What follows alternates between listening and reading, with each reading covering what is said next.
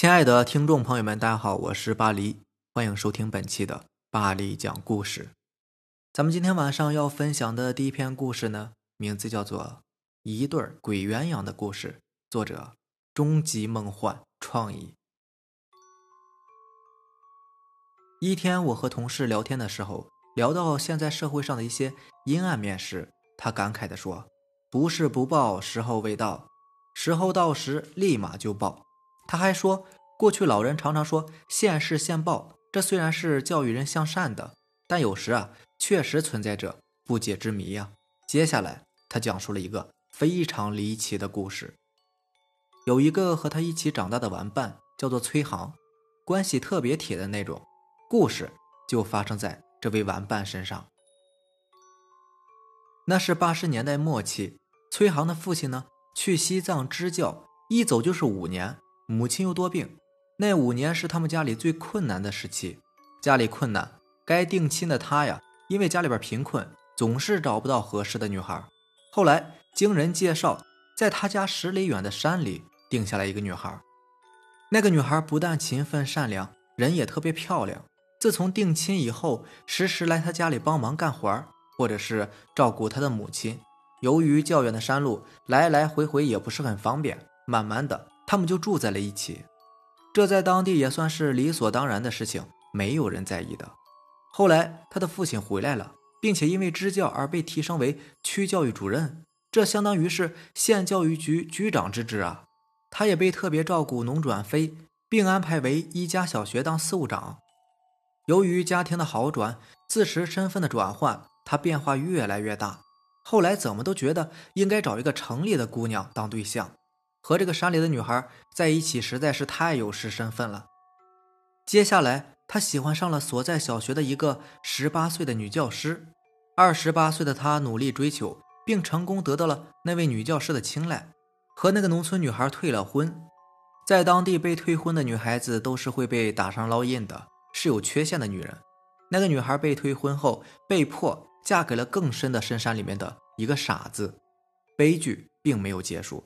由于郁郁寡欢，还整日被那个傻子打骂，结果在生孩子的时候难产而死。而另一边呢，经过双方父母的同意，崔航心花怒放的和那位女教师谈起了恋爱，并随后定下了婚期。然而，乐极生悲的事情发生了，在他们大婚的前十五天的一个晚上，那是一个周末，他和女朋友在单位没有回去，晚上近十一点才休息。可是第二天，等着他当伴郎迎亲的一个新郎，左等右等不见他回去，到单位寻找，却在他的宿舍发现了他和女友相互拥抱着。他惊吓过度而死，而他女朋友呢，深度的昏迷。那一晚正好是山里那个女孩难产而死的日子。后来他的女朋友被送往医院，经过抢救后精神失常了，嘴歪眼斜的，四肢动作不再协调，一瘸一拐。亦不能正常说话，医生说已经没有恢复的可能。当天，我的同事受他父亲委托，开着卡车去拉他的尸体。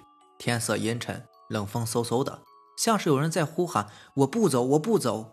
在不到十里的乡镇公路上，车胎爆了两次，并且车时好时坏的，走走停停，竟然用了两个小时。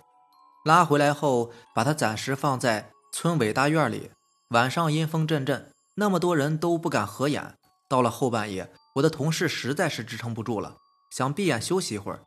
他说：“我一闭眼就看到他站在我面前，向我说他好后悔，不该抛弃那么好的一个女孩子，毁了她一生。他来找他了，他要带她走，他必须随他走，在那里他要好好的补偿她，不再让她伤心难过。要我同事替他照顾他的父母，他的父母就他一个独子。”他怕他们会受不了打击。我明明知道我根本就没有睡，可是我就是不能动。他就那么站着说着。问题是还不止一次，只要我闭上眼，他就会来到我面前。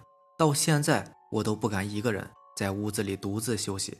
同事说，后来他的父母把他囚在了一个路边的窑洞里面。所谓囚呢，就是当地把尸棺放在窑洞里，用土坯、石头或者是砖块。封住洞口，在封洞口处呢留一个小口，以免尸体复活缺少空气窒息而死。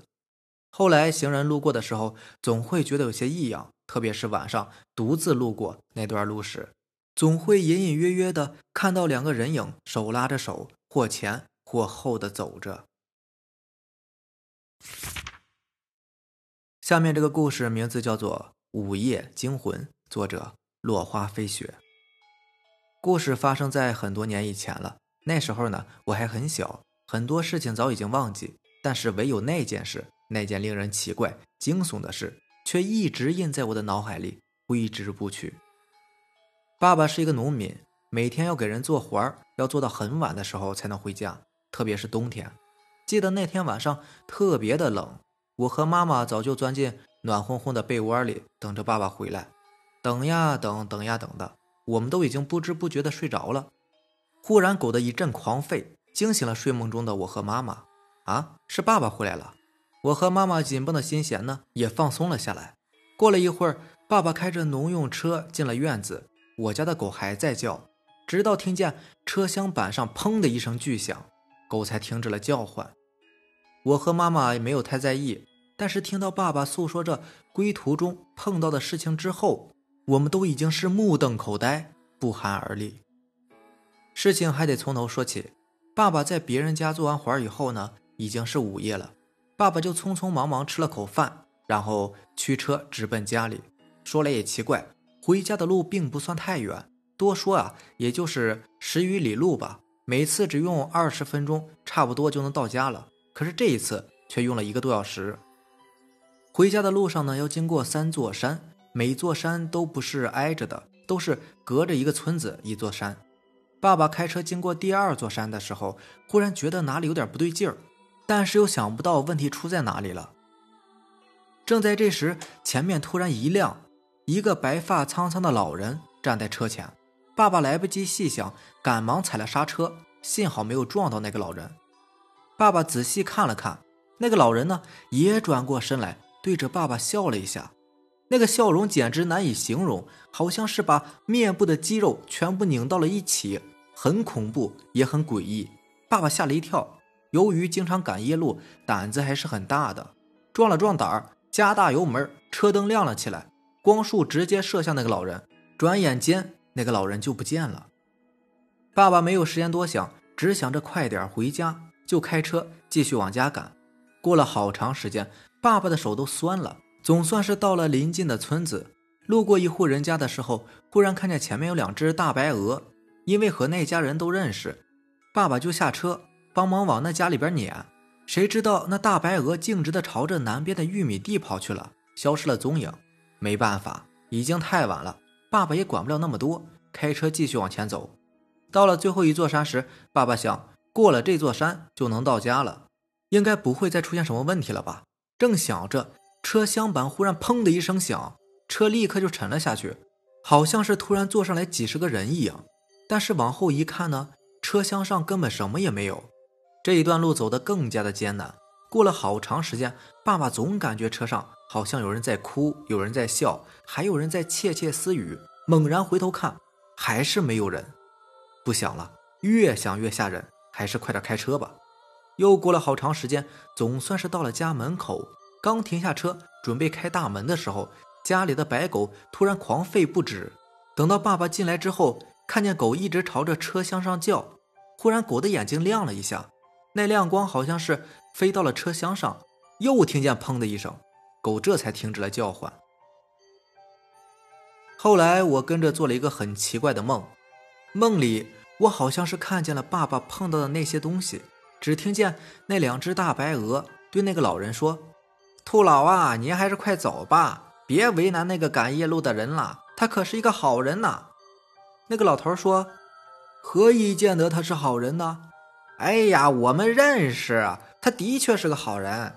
哦，那不如我们测试一下，就知道他是好人坏人了。啊，怎么个测试法啊？